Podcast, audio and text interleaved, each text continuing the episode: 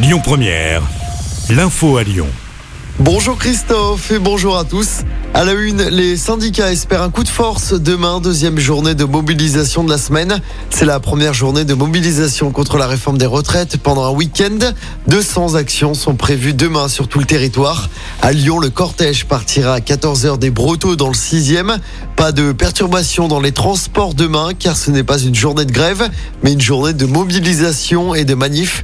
À Lyon, la manifestation avait rassemblé entre 11 000 et 30 000 personnes ce mardi de Lyon. Conséquence, la circulation différenciée est mise en place. Attention aujourd'hui à Lyon, Villeurbanne et Caluire. Seuls les véhicules avec une vignette critère entre 0 et 3 peuvent circuler librement dans la zone à faible émission. Autre mesure sur les axes où la vitesse est normalement limitée à 90 ou plus.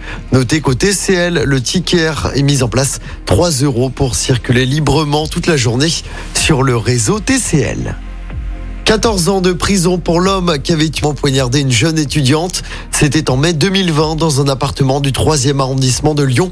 Romane avait été tuée à cause du bruit qu'elle faisait pour fêter le déconfinement avec des amis. L'accusé a été reconnu et donné la mort n'a pas été retenu. On passe au sport en football. L'OL connaît son adversaire pour les quarts de finale de la Coupe de France et ce sera un derby pour l'OL.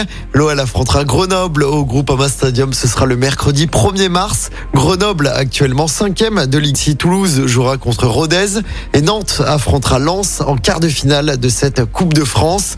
Toujours en football, début ce soir de la 23e journée de Ligue 1. Nice jouera contre Ajaccio à domicile à 21h.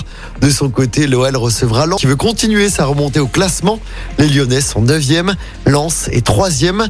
Lyon-Lens, c'est donc dimanche à 20h45. Avant ça, les supporters lyonnais vont se rassembler devant le stade pour demander, je cite, une restructuration du pôle sportif, mais pas de boycott de la part des supporters. Déplacement difficile pour l'Asvel ce soir en Coupe d'Europe. 24e journée d'Euroleague. Les Villarbonnais se déplacent sur le parquet de Monaco. Coup d'envoi du...